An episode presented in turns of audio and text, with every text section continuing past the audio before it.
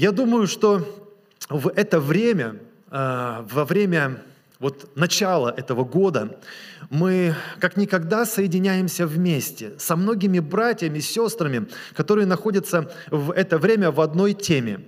Мы постимся – мы смиряемся перед Господом. Я думаю, можно сказать не только за нашу страну, я думаю, что э, объединение происходит на уровне всего христианства во всем мире, которое христиане в начало начинают год с того, чтобы смириться перед Богом и взыскать Его волю, и постараться услышать Его голос, и получить ответ на свои вопросы. Аминь. Поэтому это очень круто, что мы сейчас вместе имеем эту тему, и мы будем говорить сегодня о посте. Мы будем размышлять сегодня о том, в чем же смысл э, этого действия. Я знаю, что многие постятся. Люди э, иногда даже и в церковь не ходят, но все-таки они придерживаются вот, э, соблюдения каких-то религиозных правил, обрядов. И постятся по разным причинам. Я знаю, что православный мир, э, значит, тоже постится. И я периодически спрашиваю, у меня много просто друзей из э, людей православных, и мы имеем очень хорошее общение, и по Слову Божьему также. И я спрашиваю, а для чего ты постишься? Иногда я ставлю их просто в тупик этим вопросом, ну, неожиданно, не специально, но они не могут ответить, потому что, ну, большого смысла, может быть, и не ищут в этом действии. Ну, в лучшем случае это религиозный обряд. Это религиозное такое действие, чтобы быть верным. Вот, ну, все постятся, и в Библии вроде тоже так написано, что хорошо поститься, поэтому я пощусь. А когда я был э, неверующим человеком, э, будучи молодым совсем человеком, я практиковал, значит, голодание. Я прочитал одну книгу, и эта книга такое «Чудо голодания». И там так логично, практично было показано, насколько ну, это хорошее действие, такая хорошая практика, э, и по отношению к здоровью хорошая, и как-то разум освещается. Я пробовал и голодал, и на самом деле, ну, даже получал какое-то удовлетворение от этих голодовок. Сегодня я знаю точно, что есть огромная разница между голодовкой – которая для физического состояния, наверное, тоже имеет э, какое-то хорошее влияние. Но это огромная разница между голодовкой, между голоданием и между постом. И об этом я предлагаю сегодня поразмыслить. А в чем же смысл поста? А если я спрошу у каждого из вас, как вы сами себе ответьте, а для чего я пощусь? А для чего я отказываюсь от пищи, либо совсем, кто-то в полном сегодня посту, кто-то в посту Даниила так называемом, но мы чего-то лишаемся, мы отказываемся. Ради чего? Для чего? Это первый вопрос каждому из вас. Я предлагаю посмотреть на то, как Даниил описал свое состояние в посту. Мы большинство, наверное, молимся сегодня и постимся э, в посту Даниила, поэтому давайте обратимся к Слову Божьему и прочитаем. Книга Даниила, 10 глава, со 2-3 стих. «В эти дни я, Даниил, был в сетовании три седмицы дней, то есть три раза по семь, 21 день. Вкусного хлеба я не ел, мясо и вино не входило в уста мои. И мастями я не умощал себя до исполнения трех седмиц дней. По всей видимости, не духарился все-таки Даниил во время поста. Мастями, говорит, я не умощал себя. То есть он описывает здесь э, ну, тон, мне кажется, о чем мы чаще всего говорим во время поста. Э, что есть, что не есть. Вот Даниил мясо не ел, вот Даниил хлеба вкусного не ел. Так, что же такое вкусный хлеб? Вкусный хлеб – это пирожки, булочки, или вкусный хлеб – это белый хлеб? Что такое вкусный хлеб? Или надо, можно есть, но невкусный, если хлеб, то есть вот который я не люблю. И разные-разные размышления. На самом деле – он говорит здесь о том, что чего он не ел, от чего он отказался. Но увидьте главное, что он здесь говорит. На мой взгляд, это то, что он передает свое состояние. И он говорит, я был в сетовании три недели. Я посмотрел в оригинале слово «сетование», что это означает. И вот послушайте э, дословный перевод. «Сетовать», то есть рыдать, плакать, скорбеть, сетовать, печалиться, грустить. Это э, дословный перевод этого еврейского слова, которое у нас переведено как «сетовать». Другими словами, он говорит, я находился три недели в таком состоянии, что мне было просто не до еды, мне было не до веселья, мне было не до развлечений. Я не думал о том, как я красиво выгляжу, я не думал о том, как хорошо сейчас я пахну, я не думал о своем положении, о своем состоянии, хотя Даниил занимал очень высокое положение в правительстве того места, где он находился. Но он говорит, я имея все привилегии, я имея всю возможность питаться как хочу, делать что хочу, я ограничил себя. Я не могу. Я не могу просто кушать то, что вкусное. Мне не лезет просто это. Я не могу, потому что... И он молится о чем-то. О чем он молился тогда?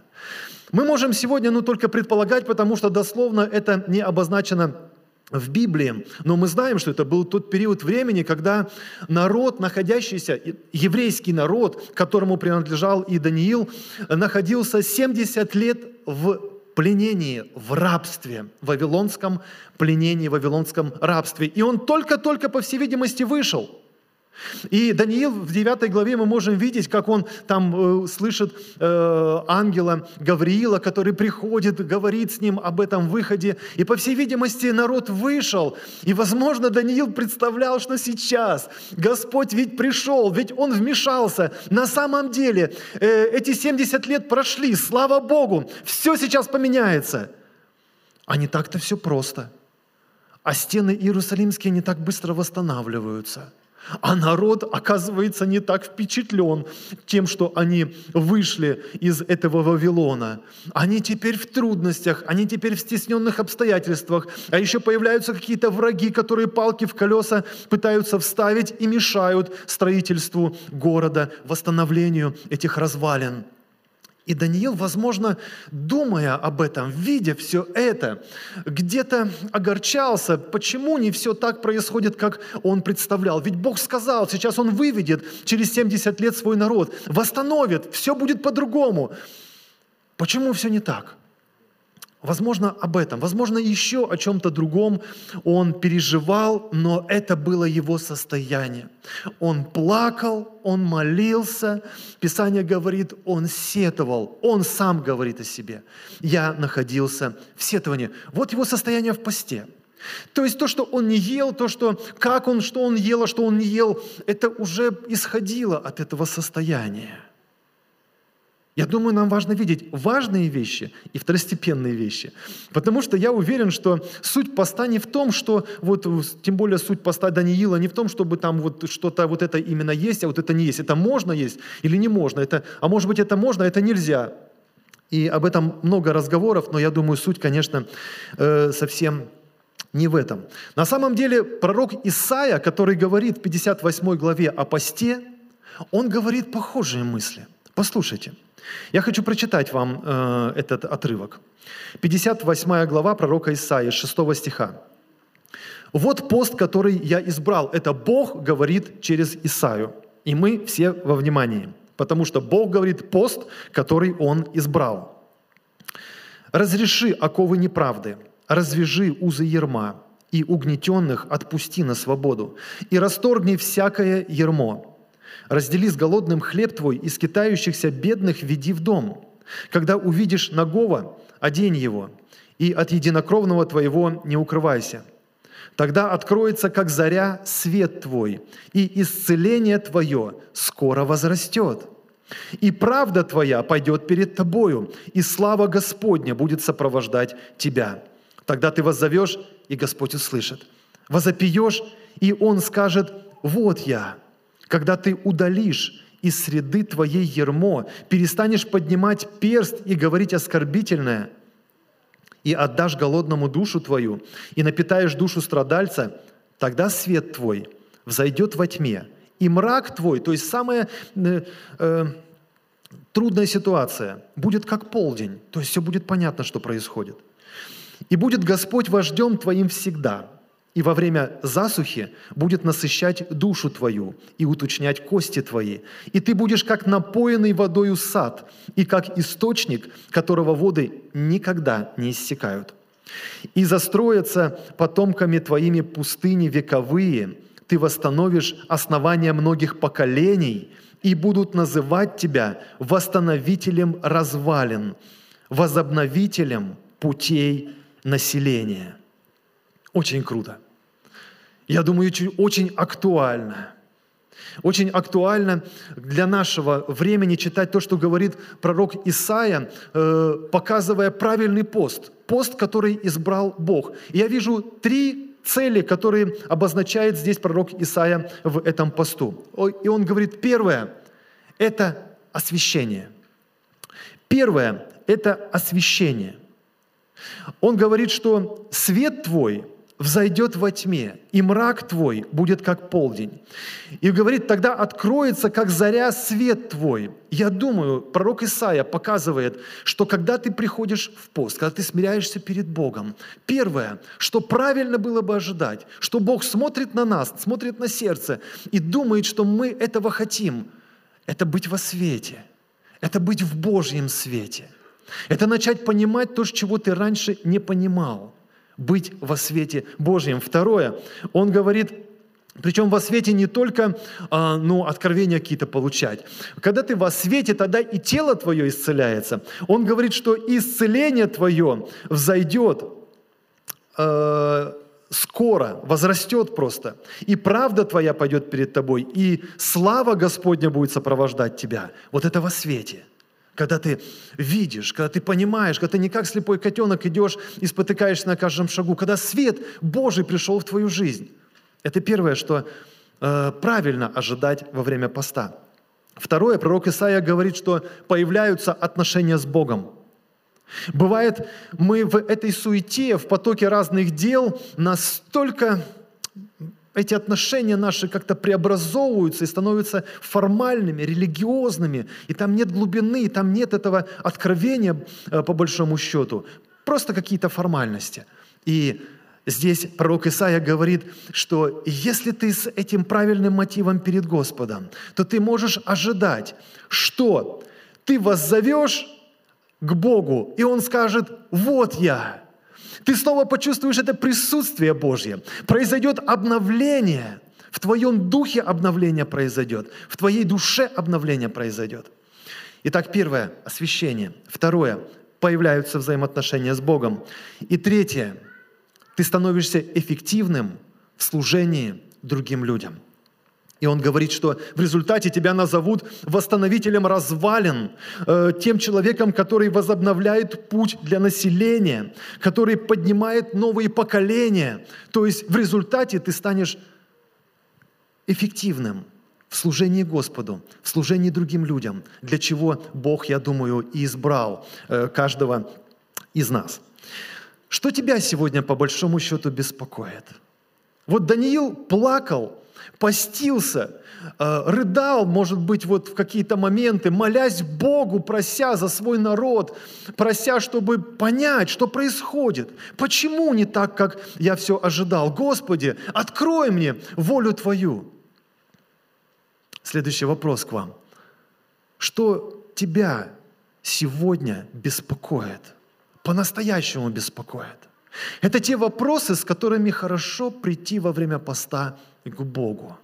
Что по-настоящему тебя беспокоит, о чем бы ты думал, о чем бы ты размышлял во время этого поста? Какие вопросы у тебя есть, на которые ты хотел бы получить ответы прежде всего? Я думаю, что это то, чего Бог ожидает от нас, чтобы мы обозначили эти вопросы, чтобы мы представили Богу то, о чем скорбит порой душа наша, потому что это время не для религиозного отказа от какого-то вида пищи, это время, чтобы взыскать Бога, чтобы получить ответ от Него – сверхъестественный, который мы нигде бы, ни в каком другом месте не нашли. Итак, мы сейчас смотрели на то, как Даниил видел себя, как он описывал свое состояние и то, что он бы хотел получить во время поста. Но э, в 12 стихе, это мы читали второй стих 10 главы книги Даниил, а в 12 стихе написано, что пришел к нему ангел, Он испугался, Даниил испугался, и все, которые были рядом с ним, они разбежались в разные стороны, потому что тоже сильно испугались. Даниил остался один, и этот ангел начал говорить с Даниилом. И вдруг через эти слова мы видим то, как Бог, оказывается, видел сердце Даниила, с которым он пришел в этот пост. И давайте посмотрим, о чем сказал ангел. Но он сказал мне, не бойся, Даниил, с первого дня, как ты расположил сердце твое, чтобы достигнуть разумения и смирить себя перед Богом твоим, слова твои услышаны – и я пришел бы по словам твоим, но князь царства персидского стоял против меня 21 день. Но вот Михаил, один из первых князей, пришел помочь мне, и я остался там при царях персидских. Ну, целое кино разворачивается, и я думаю, что появляются вопросы, что, что это значит, что это за царь персидский, как это, который, кто это противостоял ангелу. И мы видим, что есть духовный мир – и мы видим, что есть духовное противостояние. Я и думать об этом не думал, когда голодал, будучи молодым человеком, брал один день там голодовки, три дня голодовки. Все, о чем я думал, как я себя чувствую после этого. О, мозги стали работать лучше. Фу, круто. Я хвастался, говорил, вы знаете, а я голодую один день в неделю, и теперь у меня мозги лучше работают. Вот, и так далее. Но это совсем другое. Знаешь, дьявол не сильно-то обращает внимание на грешника, у которого мозги стали лучше работать. И он теперь более эффективно может грешить, и теперь он более эффективно может наслаждаться в жизни и, в общем-то, спокойненько идти в ад, точно так же, как у человека, человека, у которого мозги вообще не работают. Поэтому его не сильно э, напрягает тот, кто э, просто голодует. Но когда человек приходит к Богу в сетовании, когда у него на сердце какой-то вопрос, и он хочет получить ответ от Бога – у Бога нет проблем, чтобы ответить. И этот ангел говорит, я с первого дня услышал твою молитву. Бог с первого дня услышал, как только ты сердце свое расположил, чтобы достичь разумения и смирить себя перед Богом твоим, тут же ты был услышан. Как только мы приходим с этим правильным сердцем к Богу, Бог тут же обращает свое внимание на нас. Но есть противостояние – есть реальное противостояние. И судя по тому, как это было в жизни Даниила, в этом случае, мы понимаем, бывает серьезное противостояние. Я не хочу много сейчас говорить об этом э, противостоянии, лишь замечаю, что оно есть, и нам надо понимать, что не всегда может ответ вот так раз быстро и прийти. Что-то происходит в духовном мире. И слава Богу, что Даниил продолжал молиться все эти 21 день. Когда, если вы посмотрите девятую главу книги Даниила, то вы увидите, он еще не успел договорить. Он начал молиться, он говорил Богу свои мысли и говорит, что когда я еще говорил, то есть еще не успел молитву закончить, вдруг меня кто-то коснулся, и ангел говорил, которого я уже раньше видел, начал говорить со мной и там сказал определенные вещи.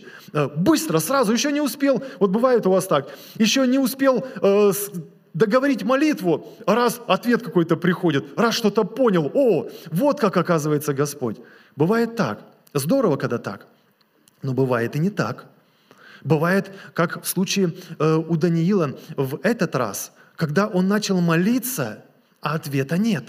Он продолжает молиться, а ответа нет. Ответа нет неделю, ответа нет вторую. На третью неделю, на 21 день приходит ответ. Но он приходит. Мне так хочется, чтобы мы сегодня увидели этот путь и получили откровение, как прийти из точки А в точку Б. Прийти с того момента, когда мы а, открыли свое сердце, как написано, расположили свое сердце, чтобы войти в пост и э, задать Богу свои вопросы. И как прийти в то место, где мы получаем ответ – Наше лицо расплывается в улыбке, и мы становимся счастливыми, потому что Бог ответил, а мы дождались. Я думаю, что каждый из вас хочет получить такой же ответ. Аминь? Аминь. Итак, тогда давайте посмотрим, что говорит ангел, а фактически Бог, глядя на Даниила, он отмечает те две цели, с которыми Даниил вошел в пост. И он говорит, как только ты расположил сердце твое, чтобы достичь разумения, первое, и смирить себя перед Богом твоим, второе – все, больше ничего. Это то состояние сердца, которое описывает Бог, и Он говорит, я вижу, Даниил, я вижу тебя, я вижу каждого из вас, когда вы открываете свое сердце, чтобы достичь разумения и смирить себя перед Богом. Давайте чуть-чуть об одном и о другом. Что же это значит? Достичь разумения. Что это значит? достичь разумения. Я открываю свое сердце, я вхожу в пост, чтобы достичь разумения. И мы снова возвращаемся к тем вопросам. О чем ты сегодня думаешь прежде всего? На какие вопросы ты хотел бы получить ответы прежде всего? Если бы Бог пришел к тебе прямо сейчас и задал бы этот вопрос, который задал однажды Соломону царю, и спросил бы, проси, чего хочешь? Я готов дать тебе прямо сейчас. Что бы ты сказал? Какую бы свою нужду ты принес. И вот Даниил приносил свои нужды, свои вопросы, и он в сердце своем положил достичь разумения, то есть получить ответ на свой вопрос. Что это значит? Я думаю, во-первых, это желание. Желание получить ответ на свой вопрос от Бога. Мы можем искать ответы на свои вопросы в разных местах. В интернете, забил в гугле, получил ответ на свой вопрос, причем выбирай, какой тебе нравится. Можно посоветоваться со своими друзьями, которые мыслят примерно на таком же уровне, как ты. И если ты скажешь, ведь в каждом вопросе у нас есть свои желания, правда? У нас есть вопрос, но мы бы хотели как-то, чтобы ответ был вот именно вот такой – и когда мы советуемся со своими друзьями, со своим окружением и говорим вот так, помолись об этом, то чаще всего мы услышим, ну, конечно, давай помолимся, потому что наши друзья, наши близкие, они мыслят примерно так же, и они понимают, что для нас благо – это вот именно то, что ты хочешь. Но согласитесь, что Бог говорит, а мои мысли, они не ваши мысли. А мои пути, они не ваши пути. А мои мысли высоки от ваших мыслей, так как небо высоко от земли. И пути мои, они настолько другие, они так сильно отличаются, как небо от земли. А готов ли ты получить ответ по-настоящему от Бога? Речь о твоем желании, настоящем, честном, искреннем желании получить ответ от Бога и сделать соответственно этому ответу. И и поступить так, как Бог от тебя ожидает, а не так, как тебе хотелось.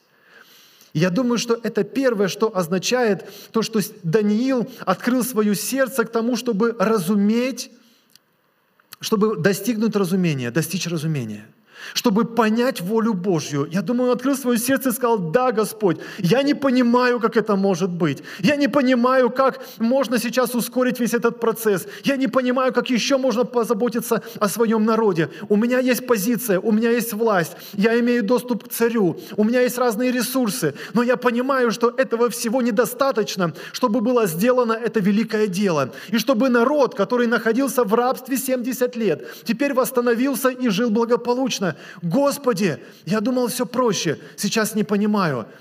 Какой бы ответ от Тебя не был, я готов принять этот ответ. Иногда, когда ты просишь у Бога, чтобы Бог помог тебе понять ту или иную ситуацию, Он бывает говорит совершенно не так, как тебе хотелось бы услышать. И, но Он ожидает, что ты возьмешь это время – ты будешь смиряться перед Ним в посту и согласишься принять от Него то, что Он тебе скажет. То же самое говорил э, царь Давид. В 138 стихе, в псалме точнее, записаны его э, слова в 23 стихе. «Испытай меня, Боже, и узнай сердце мое, испытай меня и узнай помышления мои, и зри, не на опасном ли я пути, и направь меня на путь вечный. Есть другой пример – Пример Саула, который мы часто противопоставляем, есть пример Давида, есть пример Саула. Давид не один раз, я просто один э, стих прочитал, но есть другие места Писания, где Давид говорит о том же самом. Он говорит, испытай меня, пожалуйста, помоги мне понять. А может быть, я заблуждаюсь, а может быть, я думаю, что это правильно, а поступаю неправильно. А может быть, я спорю, доказываю, а совершенно все не так. Господи, помоги мне понять. Саул по-другому. Приходит к нему пророк – Самуил и говорит, это записано, э, это записано в первой книге царств, в 15 главе. «Зачем же ты не послушал голоса Господа и бросился на добычу и сделал зло перед очами Господа?» И сказал Саул Самуилу, «Я послушал голос Господа и пошел в путь, куда послал меня Господь, и привел Агага, и так далее, и так далее, и так далее». Пророк вот он ответ от Бога. Голос Божий говорит, Саул, ты почему не послушался Господа? Он даже не пытается понять, в чем он не послушался. Он показывает свою картинку, которую видит, и говорит, я послушался Господа. Это, э, я думаю, когда вы слушаете, вам вспоминаются ваши истории, когда э, родители часто говорят э, детям, ну, бывает тогда, дали какое-то задание, и потом говоришь, а почему ты не послушался, почему ты сделал вот не так? А он или она говорит, я послушался. Ладно, если это дети, но бывает, что это далеко и не дети, и мы иногда можем себя так вести, когда нас, наш руководитель или э, та власть, которую Бог над нами поставил, говорит, а почему ты сделал по-своему, почему ты не послушался? Приходит ли у вас мысль понять, а в чем я не послушался? А правда, если мне говорят, что я что-то сделал не так, а в чем я сделал не так? Работает ли у вас такая мысль? Или первое, что у вас возникает, я послушался – если так, то вы похожи на Саула. Я и себя причисляю, я и себя нахожу нередко вот именно в таком мышлении, когда хочется сразу заступиться за себя, защититься и сказать, да нет, у меня все сходилось, у меня было все правильно. Но достичь разумения – это значит постараться понять, Достичь разумения – это значит приложить усилия, чтобы стараться понять то, чего тебе непонятно. Если кто-то говорит, что с тобой что-то не так, или, или кто-то тебя корректирует, то это значит постараться в смирении понять, что не так. И вот это, я думаю, что означает достичь разумения. Во-первых, желание. Во-вторых, надо приложить усилия, чтобы понять то, что Бог хочет тебе э, показать. Пост – это время твоего размышления с Богом. Вы знаете, я недавно смотрел э, выступление одного ученого человека, скажем так. И он рассказывал про мозг. И он говорит, вы представляете, в нашем мозгу, оказывается, есть такие тоннели, Тоннели прям такие есть. Он говорит, я не придумываю, я говорит, не образно говорю, я прям говорю реально, там тоннели. Если вы посмотрите, и что это за тоннели? Эти тоннели, они э, вырабатываются каким-то образом так в результате однообразного мышления. Когда человек привык поступать определенным образом, когда человек привык э, ну, реагировать определенным образом – он не думает, что может быть что-то по-другому. Он привык в этой ситуации так поступать. Страшно? Надо защищаться. А Давид, например, не так думал.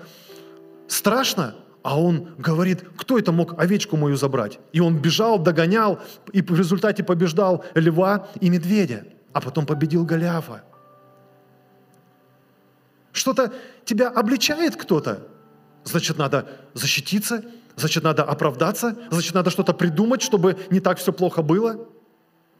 И иногда у нас эти тоннели, они, они с мира еще, они там уже протоптаны, они эти тоннели уже выработаны. Иногда мы просто на, по этим тоннелям идем, идем, идем, как ни вправо, ни влево. Определенная ситуация, соответствующая реакция. Какая-то э, обстановка, все мы, э, э, соответственно, поступаем время в посту, когда мы стремимся, когда мы открыли свое сердце, чтобы достичь разумения, это время твоего размышления с Богом. Я верю, что Бог там разрушает всякие тоннели. Всякое однообразное мышление, привычное, порочное и неправильное. Я верю, что Слово Божье, оно может проникать в глубину, до разделения составов и мозгов. Слышите? Я получаю прямо сейчас откровение. Оказывается, до разделения составов и мозгов. Может быть, Бог там эти тоннели может поправить как-нибудь. Если до разделения составов и мозгов. Господь-то знал, какие там тоннели. И Он именно это слово сказал.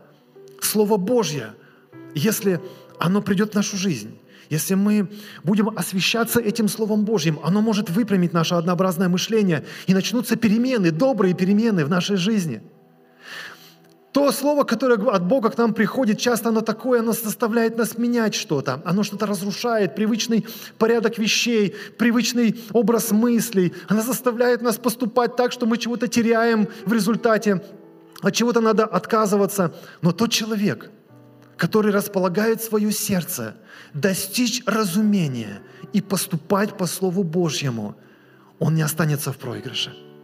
Придет вот это, этот свет, как заря, придет. Исцеление возрастет, говорит Исаия.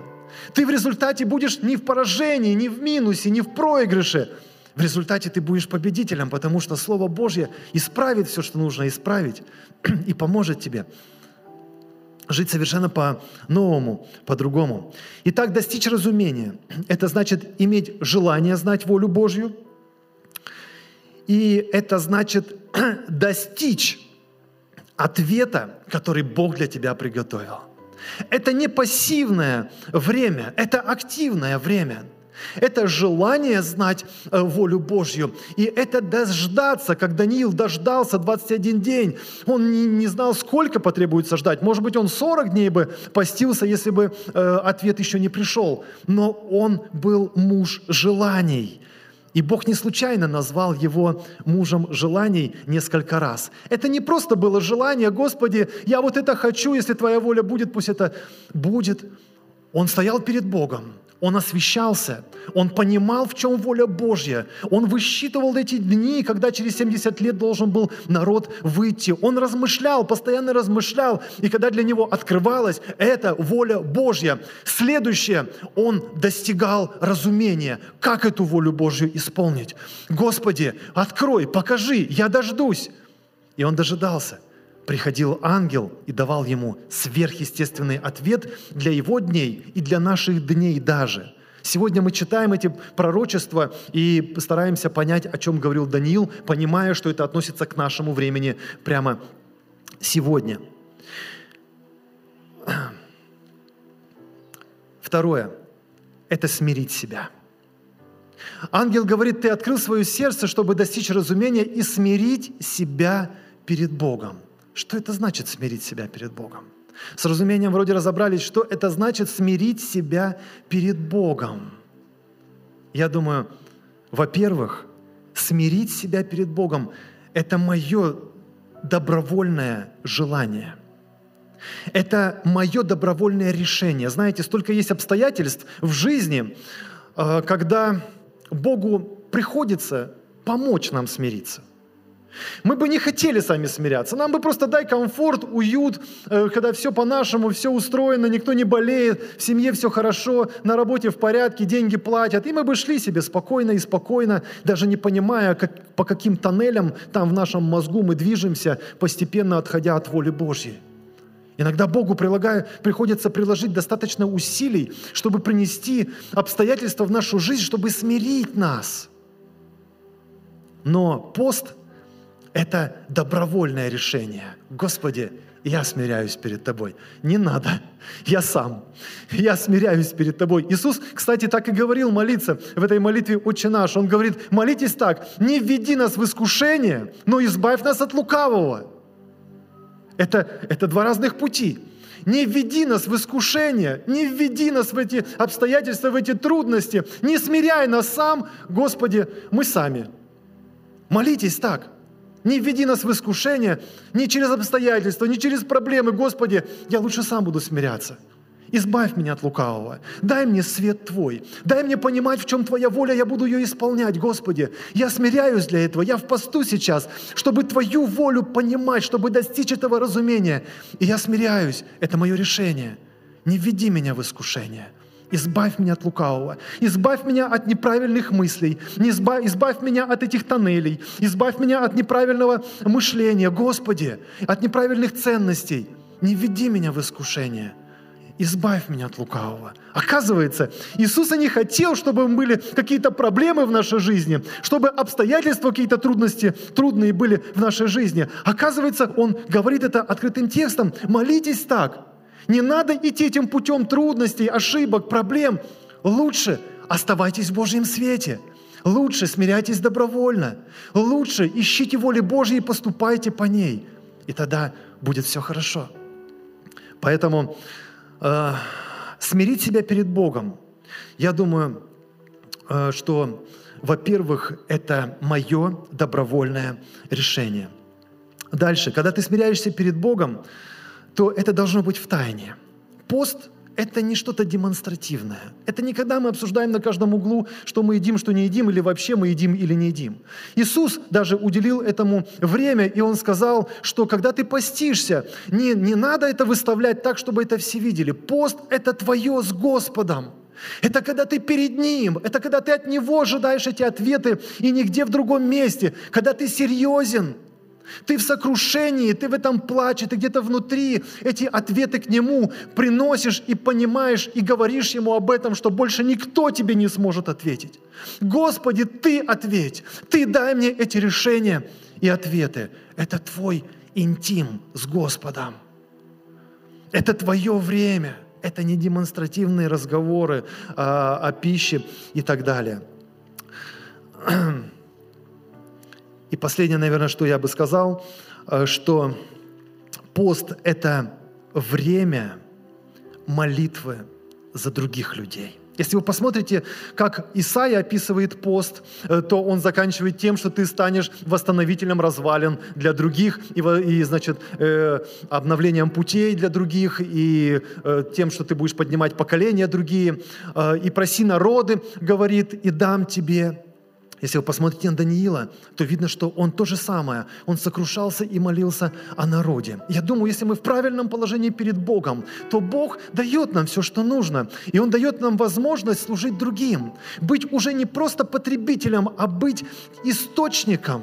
Написано, из чрева потекут реки живой воды. Ты станешь источником. Внутри тебя должен появиться источник, который обогатит и других людей. Поэтому пост – это время молитвы за других – также. Итак, я подведу итог и скажу, о чем мы говорили. Пост – это желание знать волю Божью. Это размышление с Богом о своих, по-настоящему о своих вопросах. Это решение смирить себя ради того, чтобы знать волю Божью. Это уединение с Богом не перед людьми – и это молитвы за других. Я хочу предложить вам сделать некоторые вещи. Хочу предложить вам сделать четыре вещи. Во-первых, напишите себе те вопросы, которые для вас по-настоящему актуальны. Они могут быть не такие духовные, как э, э, вы думаете, они должны бы быть. Бог говорит, что каждый находится на своем уровне, и каждый чего достиг, в том пребывай. В чем ты сейчас пребываешь? Не стыдись. Бог поднял тебя до определенного э, мышления, до определенного уровня, до определенного духовного возраста, как и меня и любого человека. Оставайся в этом, имей отношение с Богом, исходя из этого. Запиши твои вопросы – твои вопросы. Скажи Богу честно, твои вопросы. Скажи, Бог, это да, это то, что меня печет. И принеси это в этом посте и в молитве. Следующее. Выбери время для молитвы, э, выбери место конкретное и время, чтобы иметь эти отношения с Богом каждый день. Третье размышляй с Богом о своих вопросах. Не просто жди, что упадут на тебя ответы. Размышляй, прилагай усилия, копай Писание, спрашивай у других, что они думают об этом. Но э, достигни разумения. Достичь разумения – это достичь разумения. Это не дождаться, что оно упадет, это достичь разумения. Меняй там свои борозды, вот эти вот тоннели все, и приди к новому мышлению, получи ответ от Бога. Достигни э, разумения. И последнее – засвидетельствуй – кому-нибудь о тех ответах, который ты получишь. И твой ответ, он станет влиянием на жизнь другого человека. И пусть Бог благословит каждого из нас в этом посту и откроется по-новому во имя Иисуса Христа. Данный аудиоматериал подготовлен и принадлежит местной религиозной организации христиан веры Евангельской Церковь Завета.